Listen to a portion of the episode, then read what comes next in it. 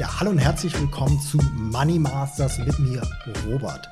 Dieses Video könnte eines der wichtigsten Videos in deinem Leben sein, denn in diesem Video werde ich ganz gebündelt die wichtigsten Punkte zum Thema Vermögensaufbau dir verraten und gleichzeitig auch mit ein paar falschen Glaubenssätzen aufräumen. Los geht's. Also, dass das Thema Vermögensaufbau wichtig ist, ist, glaube ich, klar. Ja, also erstmal geht es natürlich um die Altersvorsorge, um die Absicherung. Zweitens auch einfach vielleicht um eine frühe finanzielle Freiheit. Ja, das, ist ja, das geht ja nicht nur ums äh, Alter, sondern auch, dass man möglichst früh sich ein bisschen was leisten kann und halt auch ein bisschen Sicherheit einfach empfindet. Drittens ähm, geht es natürlich auch um das Thema Inflationsschutz. Ja, also wir haben jetzt natürlich extrem hohe Inflationsraten, zumindest im Vergleich zu dem, was wir die letzten Jahrzehnte gesehen haben. Ähm, das heißt natürlich für uns, dass die Renditen, die wir erzielen, ja, mindestens ja schon mal so hoch sein müssen wie die Inflationsrate, sonst machen wir ja keine positive Realrendite. Also, dass du dich darum kümmern musst, das ist schon mal klar. Jetzt gibt es drei Grundpunkte beim Thema Vermögensaufbau. Erstmal Geld verdienen, zweitens Geld sparen, drittens Geld investieren, anlegen. So, ich kann dir jetzt sehr gut helfen beim Thema Investieren. Das Thema Geld verdienen und sparen, da habe ich eine Meinung zu, aber das ist nicht mein Fokus hier. Also ich will wirklich dir helfen, das Geld, was du hast, möglichst gut für dich arbeiten zu lassen. Also erstmal vorweg, es gibt im Grunde zwei Ziele, die man beim Investieren haben kann. Das eine ist Cashflow, ja, also einfach das Geld sozusagen fließt. Äh, zweitens ist Vermögensaufbau. Ja, und beides sind eigentlich Ziele, die so ein bisschen sich entgegenstehen. Ähm, da werden wir gleich nochmal drauf eingehen, an vielleicht konkreten Beispielen auch. Kommen wir mal erstmal zu dem Thema Cashflow. Beispiele für Cashflow-Strategien, ganz einfach, vielleicht Mieteinnahmen durch Immobilien. Ja, also man hat eine Immobilie gekauft äh, und produziert dann, generiert dann jeden Monat Mieteinnahmen. Das ist halt der Cashflow. Das zweite Beispiel sind äh, zum Beispiel Dividendenstrategien, ja, also dass man eine Aktie hat und dann halt regelmäßig Dividendeneinnahmen hat. Das dritte Beispiel sind sogenannte Stillhaltergeschäfte mit Optionen ja, oder anderen Derivaten. Auch da wird Cashflow produziert. So, also das ist das eine Thema, Cashflow. Das zweite Thema oder das zweite Ziel, was man beim Investieren haben kann, ist das Thema Vermögensaufbau. Und das ist jetzt eigentlich auch eher mein Thema.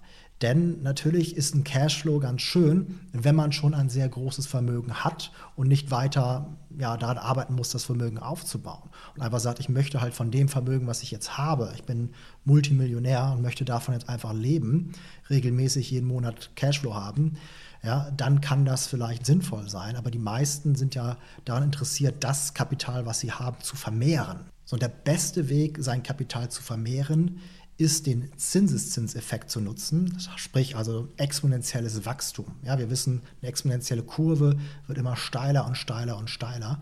Und das hilft einem natürlich enorm, wirklich über die Zeit extreme Vermögen aufzubauen. So, wo findet man diesen Zinseszinseffekt, dieses exponentielle Wachstum am deutlichsten?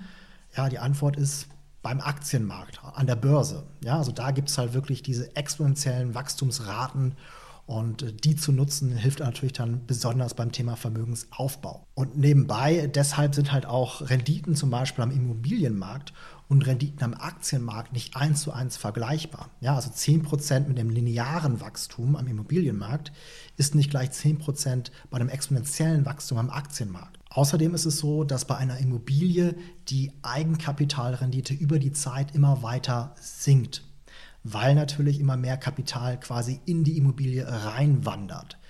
Und diese Verringerung der Rendite, die haben wir am Aktienmarkt nicht. Tatsächlich ist es so, dass es internationale und auch deutsche Studien gibt, die eindeutig zeigen, dass die Renditen am Aktienmarkt denen vom äh, Immobilieninvestments deutlich überlegen sind.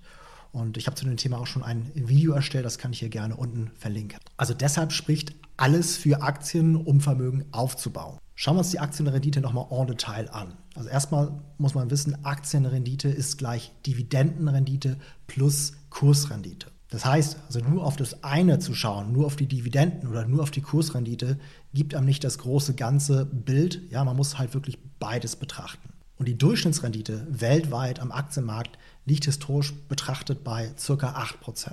Jetzt gibt es eine weit verbreitete Meinung, dass man einfach sein Kapital in ein breit diversifiziertes Weltportfolio stecken sollte, um halt diese Rendite, diese 8% oder whatever it is, dann halt abzugreifen. Aber kann man so wirklich erfolgreich Vermögen aufbauen? Das kommt darauf an, wie lange man warten möchte, also wie lang der Atem ist, wie viel man verdient, wie viel man spart und wie viel man davon dann halt auch investiert. Die Wahrheit ist, dass es vielen nicht so einfach fällt, wie die Finanzbranche es darstellen möchte. Denn zum einen steht äh, der Aktienrendite die Inflationsrate gegenüber, das hatte ich schon erwähnt.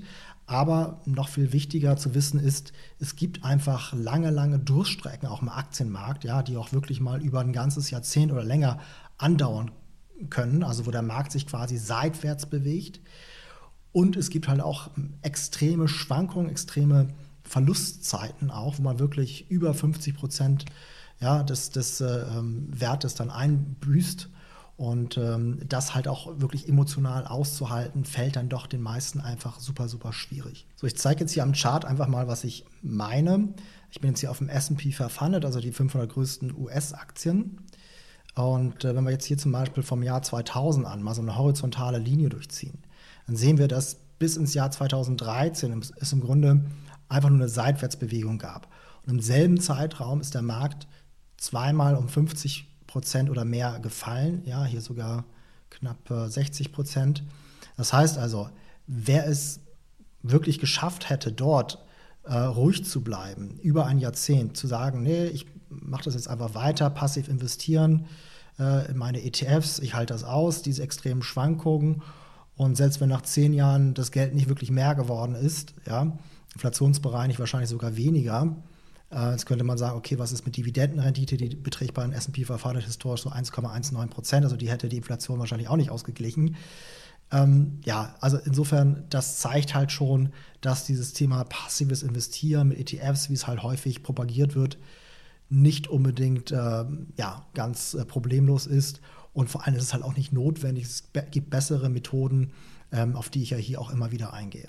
Ja, bevor wir auf das eingehen, was ich für den richtigen Weg halte, um die Rendite zu steigern, das Risiko zu reduzieren, auch diese extremen Schwankungen auszugleichen, ähm, gehe ich mal auf ein paar Punkte ein, die ich ähm, für nicht gut halte, wo ich sage, das funktioniert nicht so gut. Zunächst mal glaube ich nicht, dass jeder ein Warren Buffett werden kann, also dass jeder ja, durch Value Investing wirklich den Markt schlagen kann.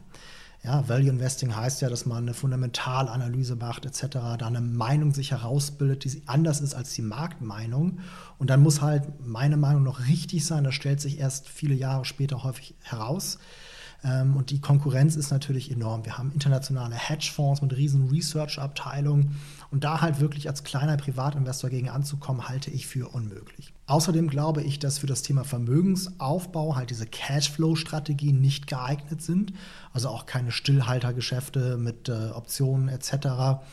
Ja, weil im Grunde ist es da so, dass man bei Optionshandel ähm, so ein bisschen, kann man sich das vorstellen, um die Marktrendite herum tradet. Ja, das heißt also, mal läuft es besser, mal läuft es schlechter. Und vor allem muss man halt wirklich das große Ganze betrachten, also nicht nur den Cashflow, ja, die Prämieneinnahmen, sondern auch wirklich die Kursrenditen. Und wenn man das alles mit einbezieht, dann ist es halt so, dass man da, wenn man es gut macht, sozusagen am Ende bei der Marktrendite rauskommt und dann kann man sich diesen ganzen Aufwand eigentlich auch sparen. Wenn man dann noch mehr machen möchte mit Optionshandel und dann sozusagen etwas riskantere äh, Strategien fährt, Spreads etc., ja, ähm, dann wird einem das irgendwann auch auf die Füße fallen. Also insofern ähm, würde ich sagen, für das Thema Vermögensaufbau ist, äh, ja, sind Stillhaltergeschäfte, Optionshandel nicht der richtige Weg. Ich glaube auch, dass dieses ganze Thema Krypto, NFT etc. für einen sicheren, erfolgreichen, langfristigen Vermögensaufbau nicht unbedingt das Hauptthema, wenn überhaupt, sein sollte, weil es einfach zu spekulativ ist. Und generell glaube ich, dass man mit extremer Komplexität, mit komplizierten Excel-Tabellen, mit aufwendig programmierten Algorithmen etc. auch nicht die besten Ergebnisse erzielen wird. Einfacher ist meistens besser. Ich glaube nämlich, dass der beste Weg, um Vermögen aufzubauen, einfache Momentumstrategien sind. Denn der Momentum-Effekt ist wissenschaftlich klar belegt. Er kann genutzt werden, um die Rendite zu steigern und gleichzeitig das Risiko zu reduzieren. Und dieser Momentum-Effekt ermöglicht Investmentsysteme, die mit ein paar einfachen Regeln und wenig Zeitaufwand auskommen. Und somit sind auf Momentum basierende Investmentsysteme für jeden Privatinvestor umsetzbar. Also besser wird es nicht mehr. Ja, wenn das Thema Momentum, Momentum-Strategien, Momentum-Investing, Trading etc., was man damit alles machen kann, äh, für dich interessant ist, dann abonnier doch einfach mal diesen YouTube-Kanal, weil dafür habe ich ihn erstellt. Ähm, und kannst auch gerne mal in die kostenlose Online-Gruppe kommen, die ich äh, auch erstellt habe. Die heißt Vermögensaufbau mit System, gibt es auf Facebook, auf LinkedIn.